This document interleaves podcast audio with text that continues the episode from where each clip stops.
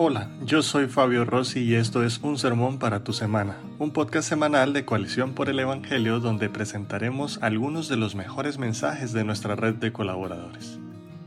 El mundo nos invita a evitar el sufrimiento a toda costa y los falsos maestros enseñan que si alguien sufre es porque no tiene fe, pues el bienestar es la característica evidente de la fe verdadera.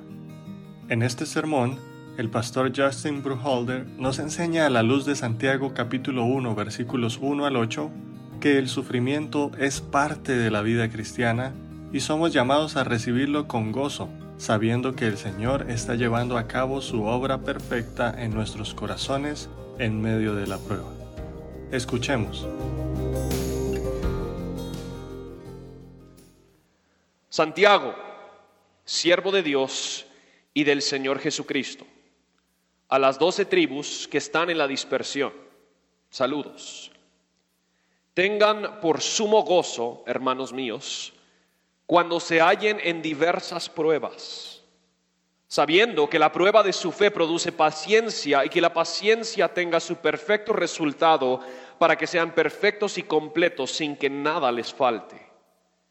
Y si a alguno de ustedes le falta sabiduría, que se la pida a Dios quien da a todos abundantemente y sin reproche y le será dada, pero que pida con fe, sin dudar. Porque el que duda es semejante a la ola del mar, impulsada por el viento y echada de una parte a otra. No piense pues ese hombre que recibirá cosa alguna del Señor, siendo hombre de doble ánimo, inestable en todos sus caminos. Padre, venimos delante de ti, sometidos a tu palabra. Y Dios, tú sabes muy bien que mis palabras débiles y vacías son palabras muertas, incapaces de dar vida. Pero tu palabra sí. Así que te ruego, Señor, que mediante la exposición y proclamación de tu palabra, des vida a tu pueblo. En el nombre de Jesús oramos. Amén. Pueden tomar su lugar. Es difícil hablar del tema del sufrimiento hoy en día sin pensar en todo lo que nosotros hemos vivido en este último año. Y para algunos de nosotros, por la misericordia de Dios, la situación que se vivió a partir de mediados de marzo aquí en Guatemala, para algunos de nosotros realmente ha sido relativamente tranquilo. No nos hemos enfermado, no hemos conocido a alguien que se ha enfermado, nada mayor nos ha sucedido. Para otras personas, este último año ha sido una profunda tragedia. Em, algunos han estado por largos tiempos aislados de personas que ellos quieren profundamente y no han podido estar con ellos, apoyarlos. Quizás una de las em, manifestaciones más dramáticas del sufrimiento de este tiempo son aquellos quienes han perdido algún ser querido y no pudieron lamentarlos ni pasar el proceso de duelo común ni estar presente para enterrarlos por la situación en la que nos encontramos. Otros han perdido seres queridos precisamente por esta enfermedad. Algunos de nosotros hemos sufrido cosas que realmente no tienen nada que ver con esta enfermedad, pero estar aislados, en cuarentenados, separados de otras personas, no hemos tenido una red de apoyo, personas a nuestro alrededor. Como pastor y como papá, lo estaba comentando hoy en la mañana con algunos hermanos, una de las cosas que más me duele de este tiempo es que mis hijas no están congregadas aquí con la iglesia. E-, e-, este tiempo es un tiempo loco, ¿verdad? Rarísimo. ¿Qué, qué estamos viviendo? Y para muchos de nosotros quizás esto ya se siente como esa frase común horrorosa, el nuevo normal. ¿Qué hacemos como cristianos cuando nos enfrentamos con sufrimiento tan profundo y tan doloroso? Hoy Santiago nos da una respuesta y probablemente una respuesta que no nos va a gustar. Hoy iniciamos esta nueva serie, Muestra tu fe, muestra tus obras, que será una serie del libro de Santiago.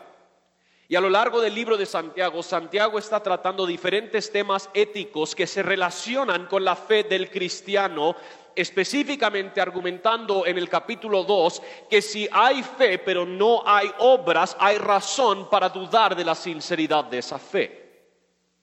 Y que entonces la fe verdadera, la fe genuina, se manifiesta de diversas maneras y él trata varios diferentes temas éticos para demostrar cómo es que realmente se conduce una persona que tiene fe genuina y fe sincera.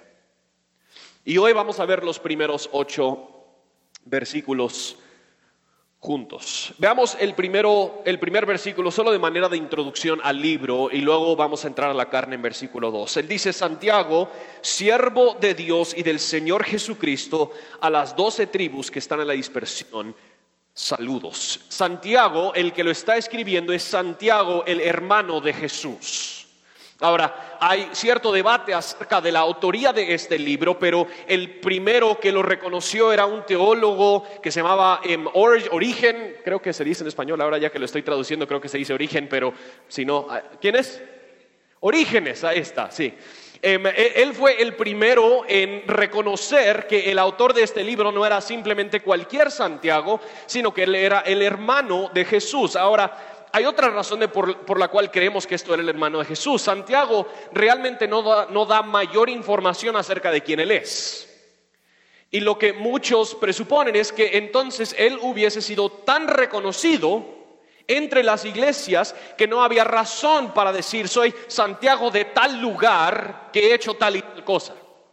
Con simplemente decir soy Santiago, se sabía quién él era. Y Santiago era un personaje integral en los primeros años de la iglesia. Vemos su participación en ciertos debates como en Hechos 15. Vemos su relación aún con el apóstol Pablo y el apóstol Pedro en, en varias diferentes situaciones. Él era un personaje reconocido, pero es muy interesante cómo es que este personaje famoso por su influencia en la iglesia, y hasta cierto punto importante por su relación tan cercana a nuestro Señor Jesucristo, es impresionante como Él se presenta.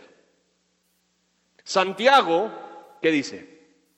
Siervo de Dios y el Señor Jesucristo. ¿Qué momento más oportuno para Él decir, mucha, yo soy el apóstol Santiago? Y me deberían hacer caso. Déjenme explicarles por qué yo tengo autoridad y una unción especial, porque yo soy el hermano de nuestro Señor Jesucristo. Pero no lo dice así. Porque en la medida que más nos parecemos a nuestro Señor Jesucristo, más nos volvemos siervo. Entonces Santiago dice, Santiago, siervo de Dios y del Señor Jesucristo. Y se dirige a las doce tribus de la dispersión. Ahora, esta es una manera de él hablar acerca de la iglesia. Él no se está dirigiendo únicamente a los judíos, se está dirigiendo al pueblo de Dios que simbólicamente él utiliza este lenguaje de las doce tribus, pero se dirige tanto a judíos como gentiles, cristianos que están dispersados por la persecución que llegó a ciertas áreas. Entonces ellos tuvieron que dispersar y están esparcidos, entonces se supone que esta epístola iba a ser una epístola que viajaba a diferentes congregaciones y por lo tanto no hay necesariamente cuestiones que se dirigen a una congregación en particular, sino que hay verdades que aplican a las iglesias que están en esta dispersión. Y de ahí Santiago entra a este primer tema. ¿Cómo es que una fe verdadera luce en medio del sufrimiento? La respuesta de Santiago es que enfrenta, las pruebas con gozo y con fe. Enfrentamos las pruebas con gozo y con fe. Veamos versículo 2 al 4, donde Santiago inicia hablando de que recibimos estas pruebas con gozo. Tengan por sumo gozo. Tengan por sumo gozo. Lo podrían decir conmigo, tengan por sumo gozo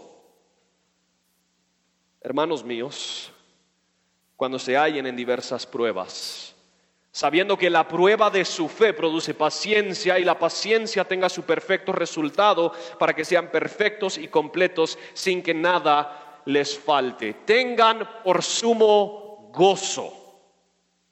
Qué línea más ridícula. Hasta cierto punto, ¿verdad? El sufrimiento duele. alguien aquí que dice, ¿sabes lo que quiero hacer el lunes? Sufrir. Como seres humanos hacemos absolutamente todo lo posible por evitar el sufrimiento, ¿verdad? Nos cuidamos físicamente, porque nosotros queremos hacer todo lo posible por evitar cierto sufrimiento, cierto dolor, ciertas enfermedades. Nos eh, mudamos en colonias tras garitas porque nosotros sabemos de todo lo que podría suceder ahí afuera. Entonces queremos protegernos, polarizamos los vidrios de nuestros carros porque así queremos protegernos de las cosas que nos podrían suceder allá afuera. Hacemos un, sinfín de cosas como seres humanos para evitar el sufrimiento. Y Santiago está diciendo, tengan por sumo gozo cuando les toque sufrir. Ahora, no solo hacemos todo lo posible por evitar el sufrimiento, pero lastimosamente hoy en día, en las mismas iglesias, no se ha abrazado la enseñanza de Santiago. Al contrario, el sufrimiento es planteado más como una maldición. El sufrimiento es visto como una falta de fe. Si verdaderamente tuvieras fe, no estarías sufriendo. Los bendecidos, entonces, son levantados como los que no sufren y los que sufren son los pobrecitos que simplemente les, les falta algo. Ahora, según lo que nos va diciendo Santiago, realmente es completamente al revés. Pero dice, tengan por sumo gozo cuando se hallen en diversas pruebas. Ahora, hay una enorme diferencia entre el gozo y la felicidad. O sea, él no se refiere así a una felicidad festejera, que sonríe todo el tiempo, ¡hala, qué buenísimo! Estoy enfermo. Eso no es lo que Santiago está diciendo. El, el gozo, este profundo contentamiento a pesar de mis circunstancias. Eh, no significa que me tienen que gustar mis circunstancias, pero que aún en medio de circunstancias difíciles tengo un motivo, tengo una razón para gozarme, o tal vez dicho de otra manera, mi gozo no depende de mis circunstancias. Mi gozo depende de algo más allá de mí y de mis circunstancias. Tengan por sumo gozo. Ahora, hay, un juego de palabras un poquito aquí, porque en nuestra Biblia Santiago inicia ese primer versículo y él dice, Santiago, siervo de Dios y el Señor Jesucristo, a las doce tribus de la dispersión, saludos. Pero realmente esa primera palabra que él dice se podría traducir regocíjense. Santiago siervo de Dios y el Señor Jesucristo, a las doce tribus de la dispersión, regocíjense, tengan por sumo gozo cuando se hallen en diversas pruebas. Esto es, y, la razón por la que digo que, que línea más ridícula, es porque esto es completamente contracultural, ¿no? Todo en nuestra cultura dice, espérate, ¿cómo así? ¿Sumo gozo en medio de las pruebas? ¿Qué tipo de loco sádico tienes que ser para gozarte en el sufrimiento? Pero esto es un punto sumamente importante cuando entendemos el tramo del libro de Santiago y especialmente si pensamos en lo que nosotros vinimos hablando en la serie pasada de lo que significa ser ciudad de Dios rodeado por, la ciudad del hombre. Que muchos cristianos han reducido su separación del mundo a temas plenamente morales y en muchos casos temas morales que ellos mismos se inventaron, que ni están en la Biblia. Pero por ser, dicen, pues yo soy un buen cristianito. Y llega el sufrimiento a tocar su, puerta. Y lastimosamente no sufren como cristianos sufren, pales en las que el pueblo de Dios se distingue del mundo, en la que esta ciudad de Dios luce diferente a la ciudad del hombre, es por la manera en la que recibimos el sufrimiento que lo, que lo recibimos con sumo gozo. O quizás para ponerlo un poquito más fuerte, a menudo hay que el lunes como si fueran paganos. Y Santiago, él nos da una razón de por qué deberíamos regocijar. Nos dice que el cristiano se goza sabiendo que el sufrimiento prueba su fe.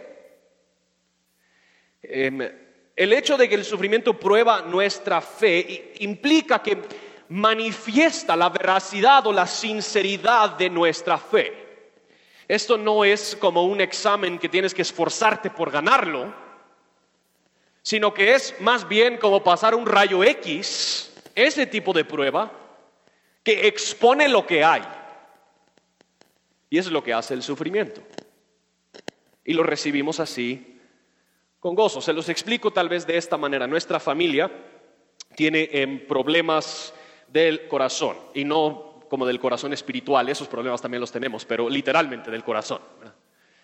Em, entonces, a, mí me han tenido, mi papá tuvo infarto a los 36 años, el tío de mi papá falleció a los 37, el primo de mi papá falleció a los 32 y ese primo era el más joven, entonces yo a los 32 ya estaba temblando. Y, me han tenido controlado desde ese entonces. Y una de las maneras en las que me tienen controlado es cada dos o tres años yo entro y hago una prueba de esfuerzo. Y para los que lo han hecho, una prueba de esfuerzo es, te ponen una cinta de correr y, te conectan a una enorme maquinaria como si fueras algún tipo de superhéroe o algo así. Y, empiezas a caminar, y caminar y caminar y caminar. Y lo que revela esa prueba es la condición del corazón, la salud del corazón. Está el corazón funcionando como debería. Ahora, yo en ese momento en el que yo me encuentro en esa prueba, yo no puedo hacer nada para mejorar la condición de mi corazón, ¿verdad? Es lo que es. La prueba no es algo que por hacerla de repente mi corazón va a ser más fuerte, más bien la prueba manifiesta en la salud de mi corazón. Y es lo que Santiago está diciendo. Ahora, ¿por qué nos gozamos en eso? Pues de la misma razón por la que yo me gozo en esa prueba. Ahora yo ya tengo claro cuál es la condición de mi corazón y yo sé cómo es que yo debería proceder y avanzar y el sufrimiento Dios lo utiliza en nuestra vida de esa misma manera, nos pasa por prueba y manifiesta, expone el estado de nuestra alma manifiesta nuestra fe y así nosotros podemos saber pues cómo vamos. El sufrimiento manifiesta la fe que hemos cultivado durante el tiempo que no estábamos sufriendo. Y es por esto, mis hermanos, la razón por la que a menudo nos cuesta tanto gozarnos en medio del sufrimiento.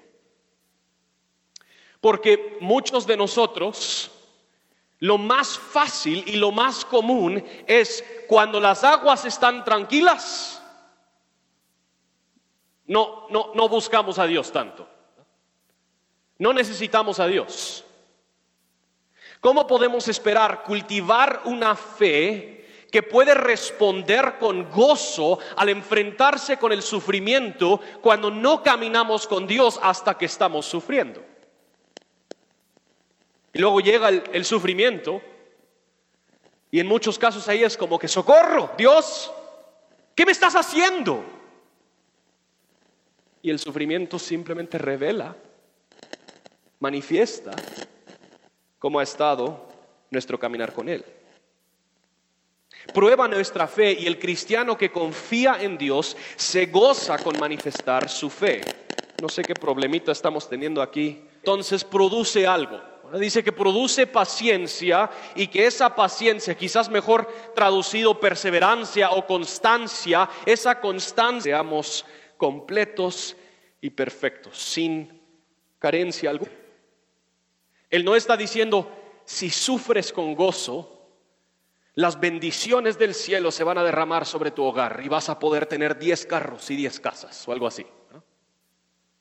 Ah, sino que e, él se refiere al la palabra que él utiliza ahí del completo, quizás lo has escuchado en otros eh, ámbitos, es, el, telos, se refiere al, al fin por el cual fuimos diseñados y el fin por el cual fuimos salvados que lo que Dios obra en nosotros en medio del sufrimiento cuando lo recibimos con gozo es que Dios está produciendo más a Cristo.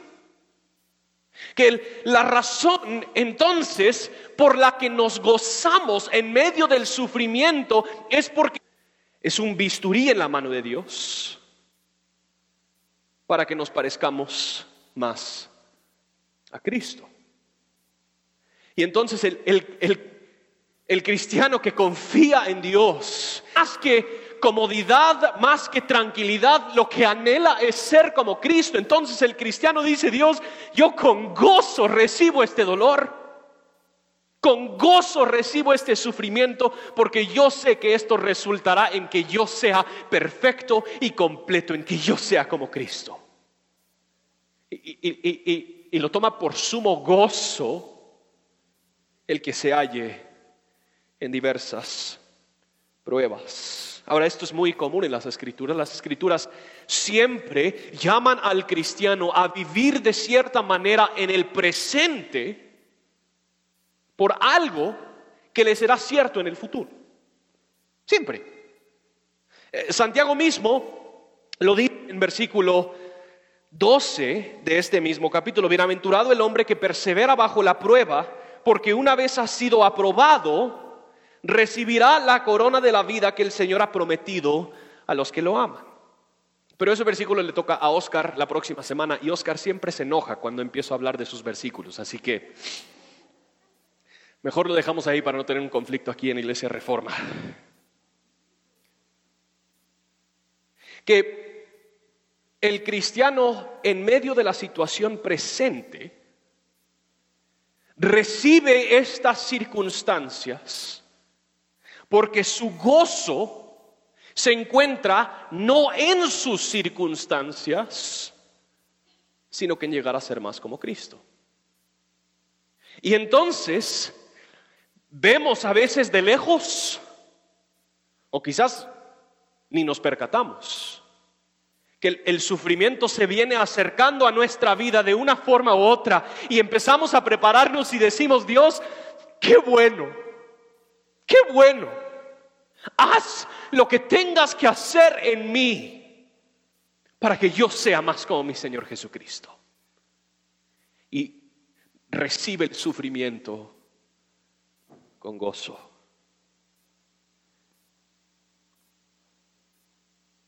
Eh, Agustín de Hipona, y perdón, eh, Paola, yo voy a regresar a Hebreos 12 más adelante Agustín de Hipona dice lo siguiente, Dios tuvo un hijo en la tierra sin pecado, pero nunca uno sin sufrimiento. Y especialmente cuando yo, yo simplemente veo los que estamos aquí sentados, pero veo como pastora iglesia reforma una de las bendiciones y a la vez uno de los enormes retos es que en promedio somos una iglesia joven. Y los que somos un poquito más jóvenes podríamos acercarnos aquí con nuestros hermanos y hermanas quienes han vivido la vida y ellos podrán testificar que en algún momento el sufrimiento te va a tocar. E, e, esta vida no es el cielo. Llegará a tocar tu puerta el sufrimiento.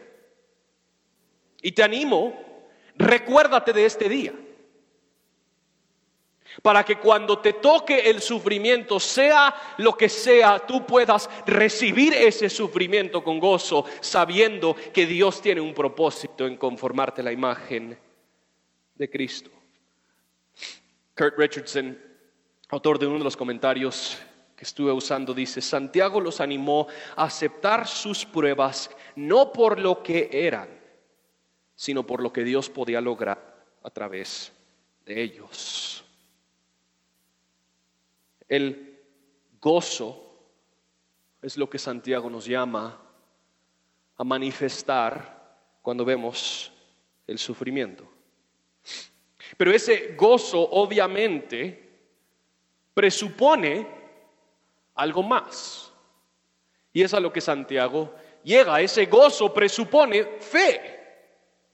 Presupone que hay un Dios que existe. Entonces recibimos el sufrimiento, por supuesto, con gozo, pero ese gozo está arraigado en fe, en la bondad y el carácter de Dios. Noten versículos 5 al 8. Y si a alguno de ustedes le falta sabiduría, que se la pida a Dios, quien da a todos abundantemente y sin reproche y le será dada, pero que pida con fe, sin dudar el que, porque el que duda es semejante a la ola del mar, impulsada por el viento y echada de una parte a otra. Santiago nos está ofreciendo consuelo en estos versículos.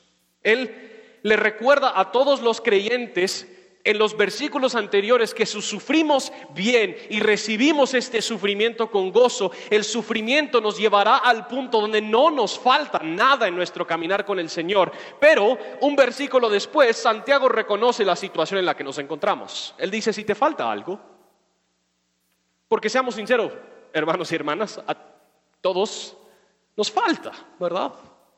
Cuando nos enfrentamos con el sufrimiento, nos damos cuenta de cuánto nos falta. Y entonces Santiago dice, precisamente porque el sufrimiento existe para completar aquello que te falta, y porque te falta, entonces pídeselo a Dios, quien da abundantemente y sin reproche, y le será dada. Ahora, pero es, yo no sé ustedes, es interesante Santiago diga que pidamos sabiduría, ¿verdad? De las, de las cosas que lógicamente uno diría, oye, Santi, eh, no sé si él me dejaría tratarlo de Santi, pero quiero imaginar que sí. ¿Por qué sabiduría? ¿Por qué no perseverancia? ¿Por qué no fe? ¿O por qué no paciencia? ¿O por qué no simplemente libertad? De estas circunstancias. ¿Por qué pedir sabiduría? La sabiduría que procede de Dios nos permite ver el sufrimiento con los ojos de Dios y entender, por lo tanto, los propósitos de Dios en el sufrimiento soberanamente gobernado por Dios. Hay una brecha enorme entre lo que tú y yo sabemos y lo que Dios sabe. Y en muchos casos nosotros respondemos al sufrimiento en base únicamente a nuestro conocimiento y nuestra sabiduría y no respondemos al sufrimiento con la sabiduría de Dios. Se los explico de esta manera, es un ejemplo que he usado quizás antes, em, pero es un recuerdo visceral que yo tengo. Cuando nuestra hija mayor Isabela tenía unos seis meses, se había enfermado gravemente, bueno, tal vez gravemente para nuevos papás que tenían una hija de seis meses. Creo que con Zoe, nuestra tercera hija, ya sería muy diferente la situación. Pero con nuestra primera hija era como que, ¿qué hacemos? Llamamos al doctor, él nos recibió de emergencia porque seguro que él escuchó el pánico que había en nuestras voces y nos recibió de emergencia en una clínica hasta Carretera El Salvador. No tenía eh, sus enfermeras ahí con él, no había ningún staff ni personal, solo él y nosotros ahí con nuestra Isabela que estaba pegando gritos. Y los doctores así bien, bien tranquilos, ¿verdad? Como, como son en esos momentos, dice, bueno, le vamos a tener que inyectar. Entonces él, él, él me, me dijo, pero Justin, yo no tengo ayuda, así que voy a necesitar que tú le sostengas los brazos a Isabela. Ahora, como uno de papá, eso es tortura.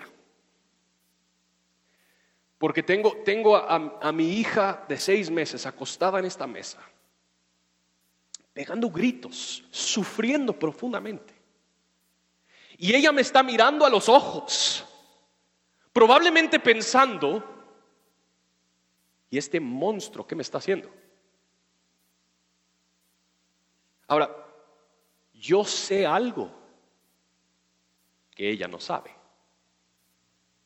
Yo sé que este breve momento de sufrimiento le será para su bien.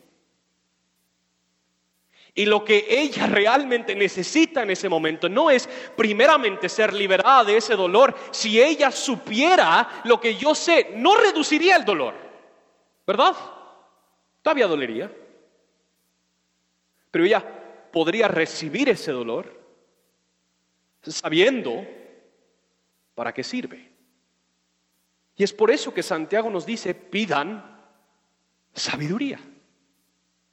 Para que cuando llega a tocar la puerta el sufrimiento, nosotros podemos rogarle a Dios, Dios, yo quiero entender tus propósitos en esto. Yo quiero ver este sufrimiento como tú lo ves. Yo no, yo no quiero ser el bebé que está pegando gritos sobre la mesa sin saber lo que está pasando. Yo quiero saber lo que tú sabes y poder responder como tú quieres al sufrimiento. Y Santiago dice que cuando pedimos con fe, Dios da abundantemente y sin reproche. Una manifestación de la generosidad, la misericordia, la gracia de Dios hacia su pueblo.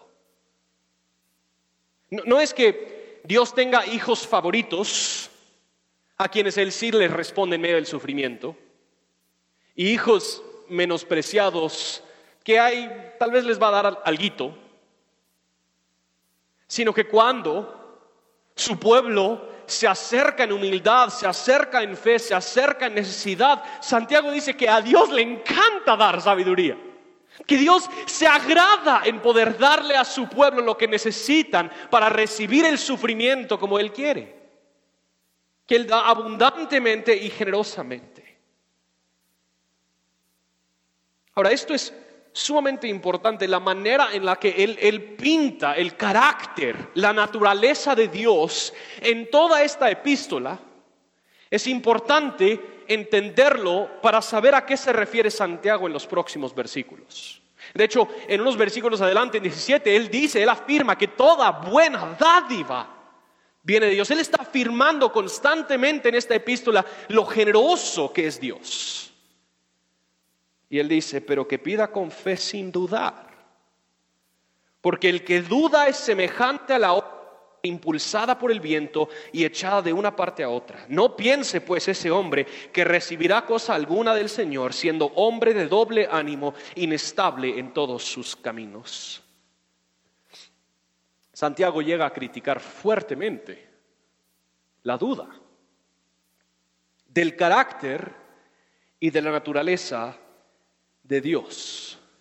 E-, él está preocupado con manifestar la bondad de Dios, la gracia de Dios, la sobreabundante misericordia y generosidad de Dios. Y su punto simplemente es que el que duda de esa bondad y de esa generosidad en medio del sufrimiento, no tendrá la bendición de refugiarse en Dios.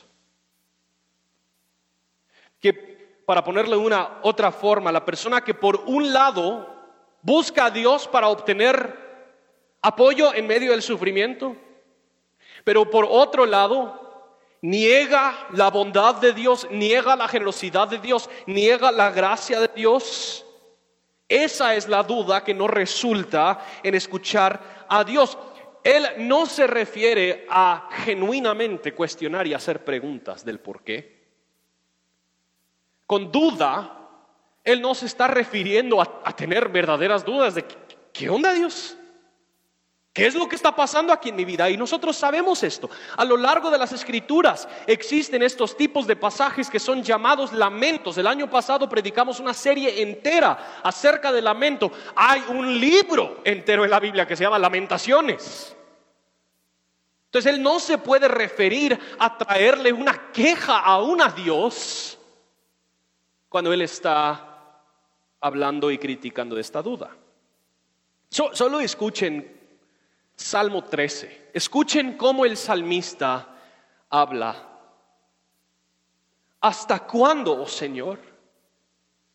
¿Me olvidarás para siempre? ¿Hasta cuándo esconderás de mí tu rostro? ¿Hasta cuándo he de tomar consejo en mi alma, teniendo pesar en mi corazón todo el día? ¿Hasta cuándo mi enemigo se enaltecerá sobre mí? Considera y respóndeme, oh Señor Dios mío.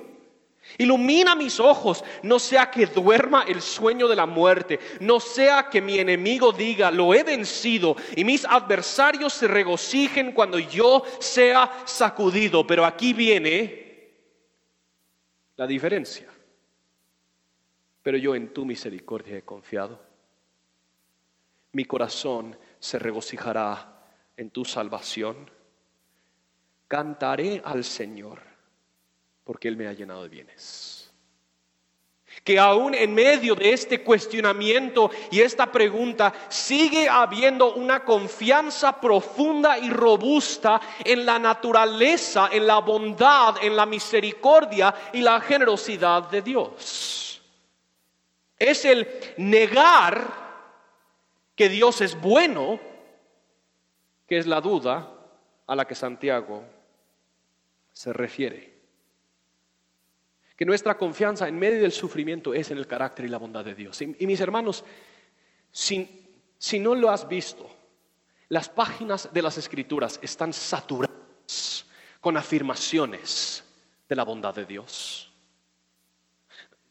Les, les, quiero leer algunas. Salmo 84, 11 al 12. Porque el sol y escudo es el Señor. Gracia y gloria da el Nada bueno niega a los que andan en integridad. Oh Señor de los ejércitos, cuán bienaventurado es el hombre que en ti confía. Salmo 38. 34, 8 y 9. Prueben y vean que el Señor es bueno. Cuán bienaventurado es el hombre que en él se refugia. Teman al Señor ustedes santos, pues nada les falta a aquellos que le temen. Éxodo 34, 6. El Señor, el Señor Dios compasivo y clemente, lento para la ira y abundante en misericordia y verdad. Nahum 1, 7. Bueno es el Señor, una fortaleza en el día de la angustia y conoce a los que en él se refugian. E, en muchos casos, la razón por la que gente cae a la duda que Santiago está criticando en medio del sufrimiento es porque no han empapado sus vidas de las escrituras, que afirman constantemente la bondad, la gracia y la misericordia de Dios. Que, de nuevo, si, si, regresamos a la analogía de la prueba de esfuerzo, cuando nosotros fuera del sufrimiento Estamos saturando nuestras vidas con las escrituras, estamos viendo de manera constante y perpetua la bondad de Dios afirmada en las escrituras, cuando vemos cómo es que Dios siempre ha sido fiel a pueblos rebeldes y tercos, cuando vemos que Dios siempre ha sido soberano y perfecto en todas sus obras, cuando vemos que todas las escrituras culminan en la tumba vacía, la manifestación mayor de la bondad de Dios, cuando eso es lo que está llenando nuestro corazón, entonces seremos capaces en el momento cuando llega el sufrimiento de decir, lo recibo con gusto. ¿Por qué? Porque yo sé que mi Dios es bueno y Él obrará sus propósitos buenos en mi vida. Lastimosamente, muchas personas han tenido su idea de Dios formada más por ellos por sus caprichos, por prédicas que ellos han escuchado, por filosofías vacías del mundo que hablan de un tal Dios sentimental y no han tenido su idea de Dios formada por la revelación de Dios en las escrituras. ¿Cómo podemos esperar conocer a Dios como Él realmente es? sin su misma revelación. Si queremos estar listos para recibir el sufrimiento con gozo y con fe, saturamos nuestra vida hoy de las escrituras. Esta persona que vive entre fe e incredulidad, Santiago lo compara con una ola que simplemente no tiene forma. Tenemos una frase en inglés que se traduce malísimo, pero lo voy a intentar traducir. La frase es, eh, quiere tener su pastel y también comérselo. Yo realmente ni lo entiendo en inglés, pero se los quería compartir. Pero el, el punto es, o sea, si quieres guardar tu pastel, no te lo puedes comer, ¿verdad? Si quieres comer tu pastel, no te lo puedes guardar. E, eso es la persona que por un lado quiere pedirle a Dios sabiduría, pero por otro lado vive en incredulidad de quien realmente es Dios. No funciona así. Y entonces existe esta inestabilidad en la vida de esta persona, especialmente cuando se enfrenta con el sufrimiento, porque no hay fundamento sólido sobre el cual ha edificado su vida.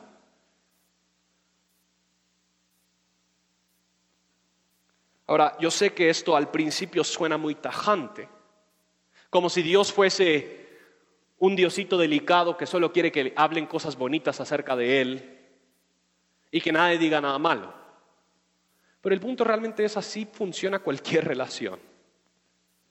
Si uno quiere cultivar una relación de confianza, en algún momento tiene que dejar atrás la desconfianza, los resentimientos, los rencores y entregarse a la relación. Si no, jamás procede. Santiago quiere animarnos en este pasaje a reconocer que el camino seguro del sufrimiento es el camino del gozo y de la fe. Que el camino seguro es confiarnos en Dios quien gobierna todas las cosas. El camino seguro es depender de Dios que no desperdicia nada. El camino seguro es encomendarnos a Dios con la confianza que aunque duela, Él está obrando en nosotros. Si no sabías, y con esto voy terminando, muchos de los himnos de la fe fueron redactados y escritos en momentos de gran sufrir. Em, Tomás Dorsey era músico del siglo XX, creo que tengo una foto aquí de él, que él era, él era un líder en ciertos movimientos del jazz y del blues en los Estados Unidos y él reunía a, a, diferentes grupos colaborativos de músicos afroamericanos en los Estados Unidos y se volvió realmente un líder en este movimiento. Pero su canción más famosa ni es de jazz ni es de blues, es de un género que se empezó a crear a final del siglo XIX y principios del siglo XX, del cual Tomás Dorsey se conoce como uno de los padres de este género, que es el gospel. Y él escribió una canción que se llama Bello Dios, toma mi mano. Ahora, él mismo explica el contexto de esta canción. Él dice, en 1932 tenía 32 años y era un marido relativamente nuevo. Mi esposa, Nettie y yo vivíamos en un pequeño apartamento en el lado sur de Chicago. Una calurosa tarde de agosto tuvo que ir a St. Louis, donde iba a ser presentado como solista en una gran reunión de avivamiento. No quería ir. Nettie estaba en el último mes de embarazo con nuestro primer hijo. Pero mucha gente me esperaba en St. Louis. En el ardiente calor de St. Louis, la multitud me pedía que cantara una y otra vez. Cuando finalmente me senté, un mensajero apareció corriendo con un telegrama. Abrí el sobre, habían escrito en la hoja las palabras, su esposa acaba de morir. Cuando regresé, me enteré de que Nettie había dado a luz a un niño. Oscilaba entre el dolor y la alegría. Sin embargo, esa noche el bebé murió. Enterré a Nettie y a nuestro pequeño juntos en el mismo ataúd y luego me derrumbé. Durante días me encerré, sentí que Dios me había hecho una injusticia, no quería servirle más ni escribir canciones. La historia cuenta que Dorsey pasó meses en esa profunda tristeza, hasta que un amigo le invitó a una reunión de diferentes coros musicales, de coros gospel. Y él se encontró una tarde solo en un salón donde había un piano. Y se sentó a empezar a tocar y en ese momento se le vino la letra de esta canción que ya se volvió famosa de parte de él. La letra dice, Bello Dios, tómame, guíame y llévame. Débil soy, cansado estoy en la noche y tempestad, a tu luz guíame, ten mi mano, Señor, tómame.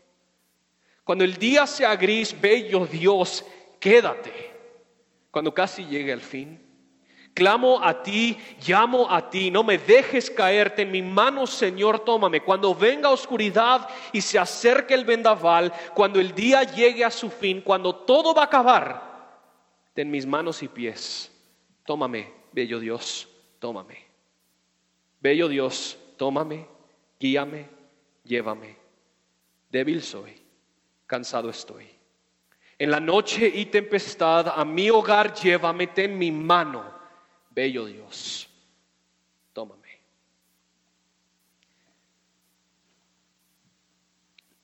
La única manera en la que alguien a pasar ese tipo de sufrimiento llega a afirmar la belleza de Dios es si ha aprendido a ver sus circunstancias a la luz de la naturaleza de Dios y no la naturaleza de Dios a la luz de sus circunstancias. Pero aún, quizás tú dices, ok Justin, bonito, inspirador. Claro, próxima vez que sufro tal vez voy a, intentar. Es aquí donde la verdad que nosotros cantamos antes de escuchar el sermón y la verdad que cantaremos se vuelve aún más puntual. No fui yo, sino Cristo en mí. Porque ¿saben lo que dice el autor de Hebreos? En Hebreos capítulo 12, versículo 2. Que nuestro Señor Jesús dice, poniendo nuestros ojos sobre el quien, por el gozo que estuvo por delante de él, se entregó a la cruz. Que para, para ponerlo así, si no es por la obra de Cristo, nuestra habilidad de gozarnos en el sufrimiento no nos alcanza. Que nosotros solo nos podemos gozar en el sufrimiento porque nuestro Señor Jesús recibió el sufrimiento con gozo. Nosotros solo tenemos la fuerza para decir, ok Dios, completa en mí lo que nuestro Jesús lo que nuestro Señor Jesús adquirió en su cruz. Complétalo, porque Él recibió su sufrimiento con gozo. Él ha iniciado este proceso que estás perfeccionando en mí, entonces porque confío en Él y en tu bondad. Recibiré este sufrimiento con gozo. Y mis hermanos, al, recibirlo y al ver para atrás, y al ver cómo nos hemos parecido más a Cristo por el sufrimiento, las únicas palabras que harán sentido alguno es, no fui yo, sino Cristo en mí. Gracias por escuchar un sermón para tu semana. Si deseas más recursos como este, te invitamos a visitar coaliciónporelevangelio.org. Hasta la próxima.